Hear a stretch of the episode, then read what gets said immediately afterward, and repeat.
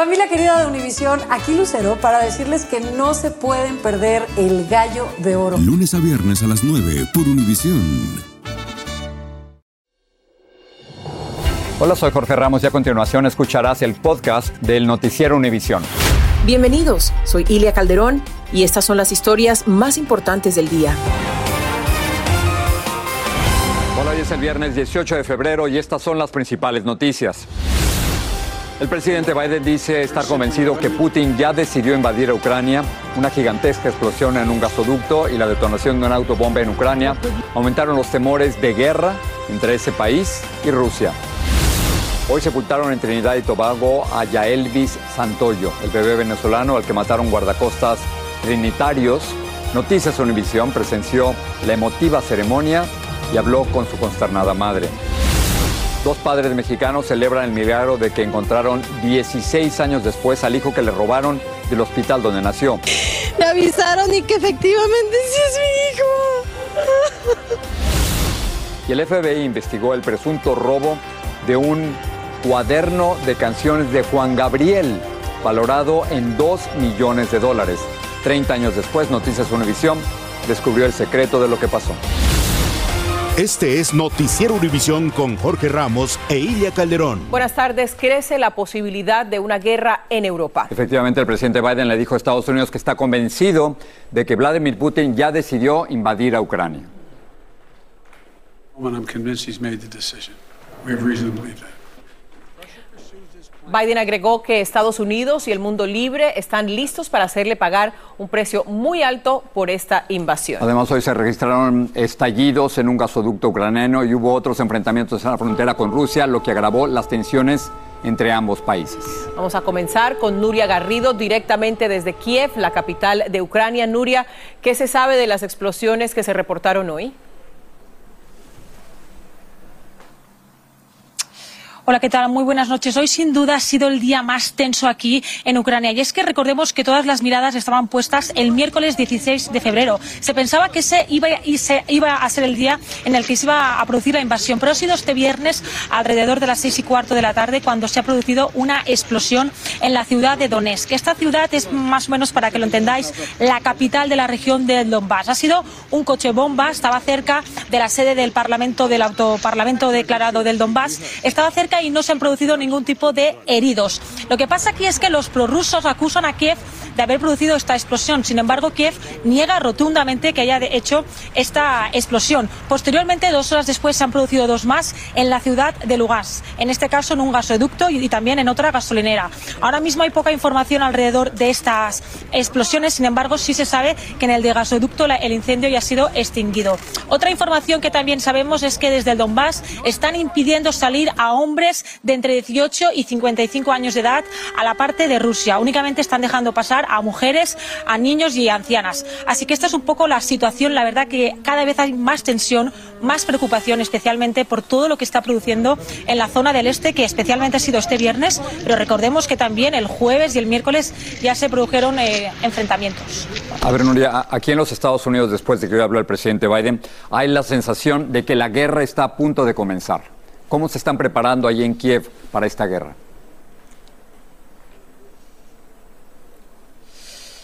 La verdad que esa sensación aquí entre los ucranianos son bastante escépticos, pero otros también lo piensan, tienen miedo. Y aquí durante estas últimas eh, semanas han estado preparándose por si acaso. Por ejemplo, el alcalde de aquí ha preparado un plan de evacuación.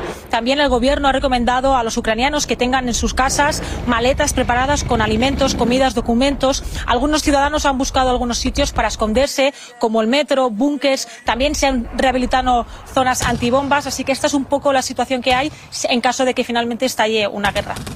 Nuria, gracias por la información directamente desde Kiev. Gracias, Nuria. Vamos a cambiar de tema para hablar de un tema muy doloroso. Hoy fue enterrado en Trinidad y Tobago el bebé venezolano que murió en un tiroteo contra la embarcación en la que viajaba junto a su madre y otros migrantes. En medio del funeral, la policía local se llevó a la madre del niño para interrogarla, estando aún convaleciente de las heridas que sufrió en la balacera.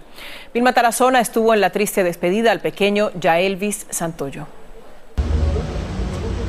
Estas son las primeras imágenes que tomamos en exclusiva de Yarelvi Santoyo, la madre venezolana que resultó herida cuando la Guardia Fronteriza de Trinidad y Tobago disparó a la embarcación en la que viajaba con sus dos hijos.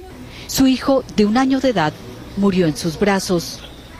Hoy cuando el padre estaba sepultando al pequeño Elvis, la madre fue sacada sorpresivamente del hospital por la policía. La trajeron a esta estación para interrogarla. Mientras eso sucedía, ella sufrió una seria recaída, por eso tuvieron que llamar a una ambulancia. Darielvis no podía tenerse en pie por sí misma. Fue ayudada por su esposo que la sostuvo, mientras los paramédicos lograban ponerla en la camilla. Se quejaba incesantemente de un profundo dolor. Estaba todavía con la bata del hospital.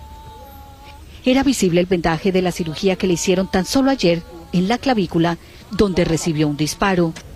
La familia está contrariada y no entiende cómo la sacaron en estas condiciones del hospital y la llevaron a un interrogatorio policial. No tengo palabras para decirle cómo me siento. Ando muy dolido y, y a cada momento muchas cosas que van sucediendo, cosas que no son normales. ¿Crees que esto fue calculado? Para mí sí, porque la hora de visita es a las 4 y, la sacaron a la 1 de la tarde de ahí.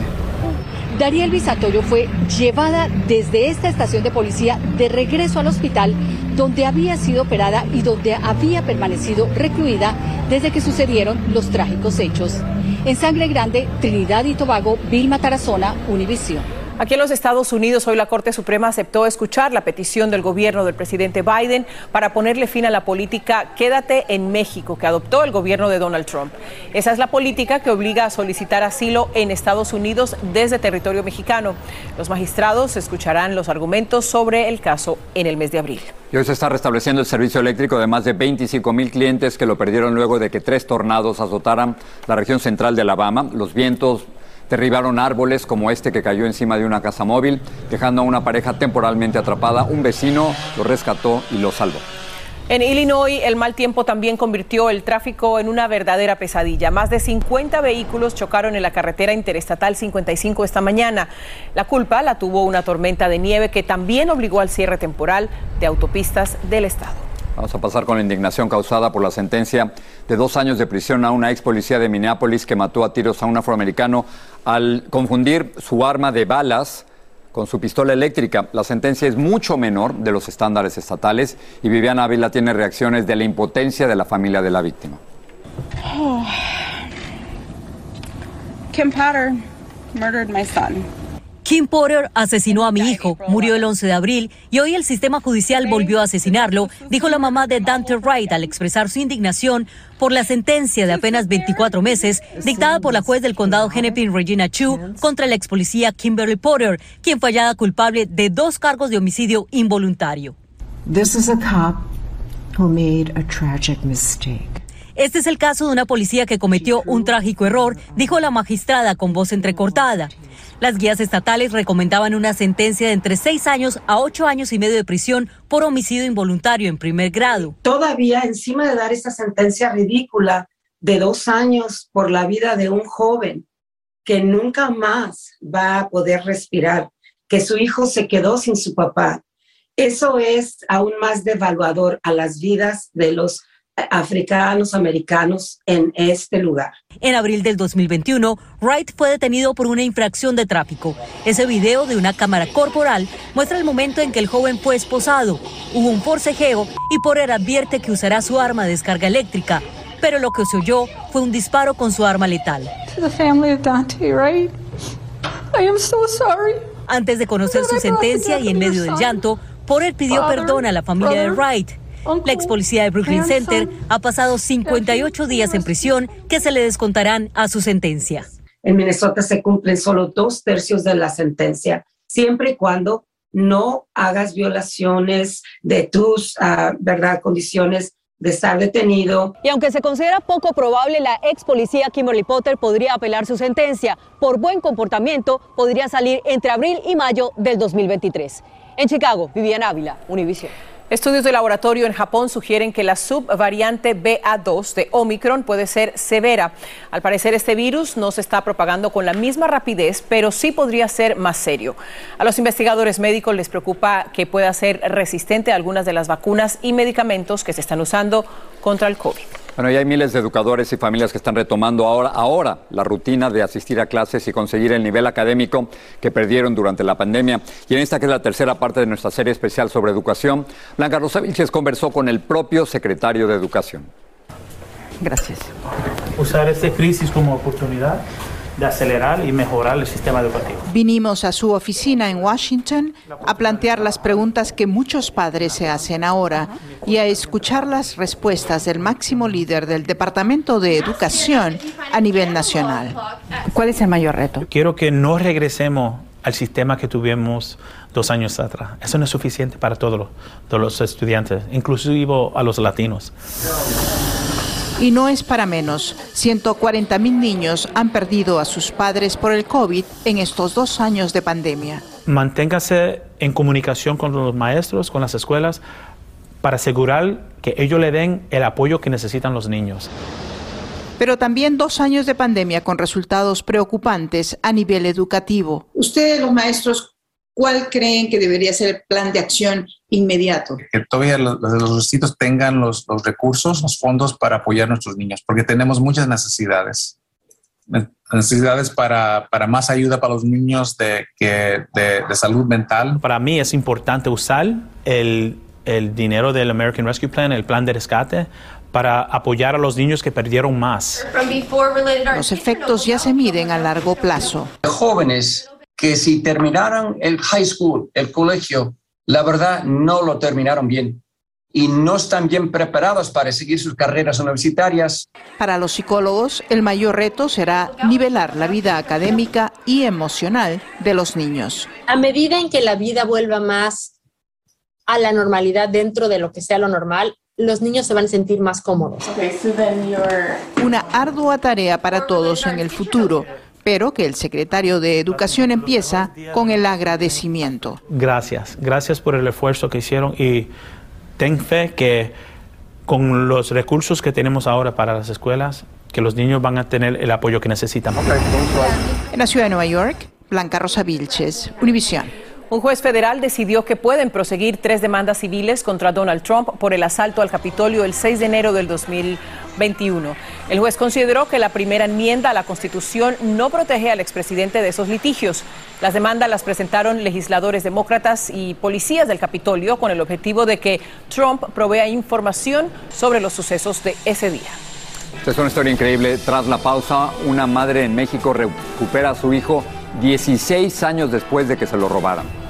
Pronto se normalizará el comercio de aguacates entre México y Estados Unidos luego de que se retomaran las inspecciones en Michoacán. Y 30 años después sale a la luz un robo de canciones a Juan Gabriel en Texas. Lo mejor, lo más impactante, está por venir en Tu vida es mi vida. De lunes a viernes a las 8 por Univisión. Estás escuchando el podcast del Noticiero Univisión. Esta es una de esas historias increíbles con muy buen final. 16 años después de que fuera robado de los brazos de su madre recién nacido, se reencontró con su familia Chava. Él fue sacado del hospital donde nació por una mujer que se hizo pasar por personal médico. Después de años de investigaciones y pruebas de ADN, Chavita pudo conocer a sus padres y a su familia. Atsiri Cárdenas nos amplía. Esta es la reacción de Rosalía López luego que autoridades le confirmaron que Chavita, el joven localizado horas antes, era su hijo, robado hace 16 años. Me avisaron y que efectivamente sí es mi hijo. necesito ir con él, necesito estar con él. Fue en diciembre de 2005 cuando una mujer disfrazada de enfermera ingresó a un hospital del Seguro Social en Guadalajara y le dijo a la entonces joven madre que llevaría al recién nacido a los cuneros. Nunca más lo volvió a ver. Así hablaba entonces desde su cama de hospital. Pues yo no me le pido a ella que pues me lo regrese con bien. Que es un bebé que no, no le hace mal a nadie. Estos padres, cuyo caso entonces acaparó titulares, nunca dejaron de buscarlo. El tema se revivió en agosto pasado, luego que una bebé fuera sustraída de otro hospital público y recuperada en horas por la autoridad. Tras investigaciones periodísticas, publicaciones en redes y pesquisas de la autoridad apoyados de este retrato pericial de cómo luciría ahora, la policía de Zapopan localizó a Chavita en el municipio del Salto cuando convivía con un amigo. Su ubicación exacta provino de una fuente anónima. Él dijo que toda esa información estaba mal. Él dijo, no, ¿por qué? Si yo estoy aquí no estoy perdido. Dice, aquí estoy, dice, allá está mi papá, dice, ¿por qué van a decir que estoy perdido? Así celebraron sus padres saber que el ADN de Chavita coincidía 99.99% con los suyos. Ya lo vi, ya lo abracé. Es un amor de niño. De acuerdo con la última información de la Fiscalía, los falsos padres no han sido arrestados. Chavita ya fue entregado con los verdaderos y ahora todos toman terapia psicológica para enfrentar esta fuerte noticia. En Jalisco, México, Atsiri Cárdenas Camarena, Univisión. Historia más increíble. Bueno, México es uno de los países más peligrosos del mundo para ser periodista y de eso y de los ataques del presidente de México a la prensa hablé con María Amparo Cázar, quien está al frente de la organización Mexicanos contra la Corrupción y la Impunidad. De 2000 a 2022 ha habido 150 comunicadores o reporteros asesinados. En este eh, sexenio van ya eh, 35 eh, en ta- tan solo en este año. Quiero ser muy clara, yo jamás culparía al presidente López Obrador de estos asesinatos, pero sí creo que ha creado un contexto, de un contexto que no abona a la seguridad para ejercer el periodismo libre ni la libertad de expresión. Además de esto hablaremos con la congresista María Elvira Salazar sobre su plan para legalizar a millones todo este domingo en Al Punto. Las autoridades de Estados Unidos anunciaron que se levanta la prohibición de inspeccionar los aguacates mexicanos, liberando así el camino para reanudar las importaciones desde México. Las inspecciones fueron suspendidas la semana pasada después de que uno de los inspectores estadounidenses fuera amenazado en Michoacán, donde los productores con frecuencia son objeto de extorsión por parte de los carteles. Bueno, y la, la economía de los Estados Unidos se mantiene fuerte a pesar de la pandemia y las sacudidas de la bolsa y una buena parte de eso se debe al trabajo de las mujeres de nuestra comunidad. Bueno, vamos con León Krause, él está en Los Ángeles y nos habla de eso, precisamente del rol de la mujer latina en la economía. León. Importantísimas las mujeres latinas, Cilia, Jorge, amigos. Hoy estuvimos con un par de gemelas hidalguenses inmigrantes en su lonchera en Los Ángeles, ejemplo de esa lucha de la mujer hispana. Eh, tenemos los frijoles que no deben de faltar. Sin frijoles no es comida mexicana, ¿no? Exactamente, aquí 100% mexicano. Las mujeres hispanas impulsan la economía de Estados Unidos. Han creado casi la mitad de todos los negocios latinos, cerca de dos millones de las pequeñas empresas del país. Las gemelas Elia y Margarita Moreno operan una lonchera de comida mexicana en el oeste de Los Ángeles.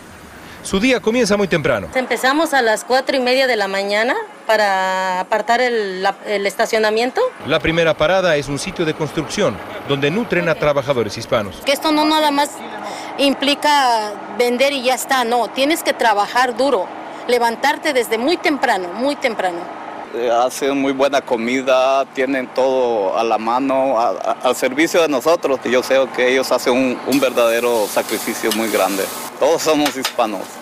Pequeños negocios como la lonchera de la familia Moreno González sufrieron durante la pandemia. 83% de estos negocios reportaron pérdidas. Sí, nos afectó bastante porque fíjate que yo no trabajé por, obviamente si se cierra esta lonchera no tenemos trabajo, no tenemos eh, entrada de dinero, hay que pagar biles, hay que pagar renta. Como muchos pequeños empresarios de la comunidad, la familia Moreno apostó todo lo que tenía al éxito de su lonchera. Comenzamos este negocio con nuestros ahorros y igual trabajando mucho para lograr lo que se necesita hacer. Al final, el esfuerzo tiene una meta, ofrecer un mejor futuro para los hijos. ¿Trabajas para ellos? Ah, sí. Sí, trabajo para ellos. ¿Ellos son tu motivo? Sí. Ella ya me lo ha dicho que está orgullosa de mí, de, de su papá y, mi- y de mí porque ah, nos ve cómo trabajamos de- desde temprano hasta el anochecer.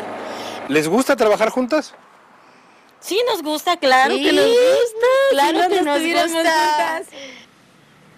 Un ejemplo de gozo y de trabajo como millones y millones en nuestra comunidad. Ilia, regreso contigo. Gracias, León, la fuerza femenina. La misteriosa desaparición de una niña ha mantenido en vilo a su familia y a las autoridades durante 19 años. Los detectives aseguran que no descansarán hasta dar con el paradero de Sofía Juárez. Sofía Juárez fue vista por última vez cuando tenía cuatro años. La buscamos, la buscamos que va a estar dormida y no. ¿Cuál es la primera impresión que tiene? Obviamente se notaba algo muy mal está pasando. Han pasado 19 años. ¿Cómo se vería ahora? Ha visto un video que publicaron en las redes sociales sobre una joven. Le interesaría hacerse una prueba de, de ADN. Aquí ahora este domingo a las 7 de la noche, 6 en el centro. Pasamos con Patricia a ver lo que tienen para esta noche. Patricia. Gracias, Jorge. Bueno, esta noche tendremos detalles de más de 50 agentes y exoficiales de la patrulla de caminos de California que están acusados de acumular miles de dólares falsificando horas de trabajo mientras patrullaban el área de Los Ángeles. Y también las autoridades de salud están advirtiendo a los padres de familia para que no alimenten a sus hijos pequeños con tres populares fórmulas infantiles de leche en polvo. Los investigadores señalan que pueden estar contaminadas con una bacteria que causa graves infecciones. Esta y otras historias en detalle esta noche en la edición nocturna. Gracias. Gracias, Patricia. Sigue este podcast en las redes sociales de Univision Noticias y déjanos tus comentarios. Escuchen o más bien vean esta historia. Caminar y textear a la vez le costó a un gran susto a un joven adolescente que cayó por el hueco de un almacén en un centro comercial de Turquía. Bueno, iba tan distraído en su teléfono celular que no se percató del enorme hueco en el pasillo. Por suerte, ahí como lo, ustedes lo ven, decenas de cajas amortiguaron la caída. Qué suerte. Cualquiera de nosotros nos podría haber pasado. Bueno, sí. ok, vamos ahora con una revelación sobre el robo de varias canciones del fallecido Juan Gabriel en 1990 que fue investigado por el FBI. Se trata de una cinta maestra de 12 canciones que el Divo de Juárez había grabado para un álbum que lanzaría al mercado en ese entonces. Así que Noticias Univisión tuvo acceso exclusivo al reporte del FBI sobre las investigaciones y Jaime García nos cuenta cómo empezó y terminó el caso. Fue el robo a Juan Gabriel que permaneció en secreto durante tres décadas y que puso en peligro las grabaciones inéditas con las que el Divo de Juárez preparaba un nuevo disco después de seis años fuera de los estudios. Juan Gabriel le dice a una de sus asistentes, es que es la única copia que tenemos y vale más de dos millones de dólares. Isaías Alvarado de Noticias Univisión sacó a la luz la investigación del caso que realizó el FBI en junio de 1990, después de que la policía del Paso, Texas, recibió una denuncia de robo en el estudio de grabación de Juan Gabriel. La policía llega en el momento en que un productor enojado con Juan Gabriel se estaba llevando de la casa de Juan Gabriel, donde estaba este estudio en El Paso, eh, muebles y también dijeron los asistentes de Juan Gabriel cintas eh, del álbum inédito. Este insólito hecho que sale a la luz 32 años después pone al descubierto uno de los problemas que se viven detrás de la producción discográfica. Revela de que entre el productor y el artista hubo discrepancias serias. Yo lo calificaría como una especie de extorsión un poco dulce se te perdieron los masters, qué lástima. Yo no sé qué pasó.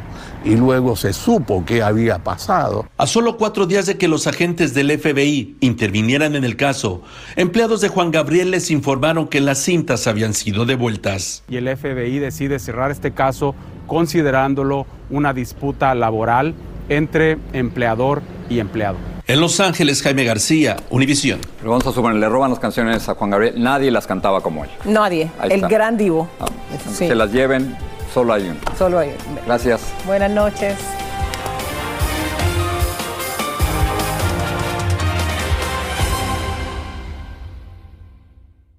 Lo mejor, lo más impactante, está por venir en Tu vida es mi vida. De lunes a viernes a las 8 por Univisión.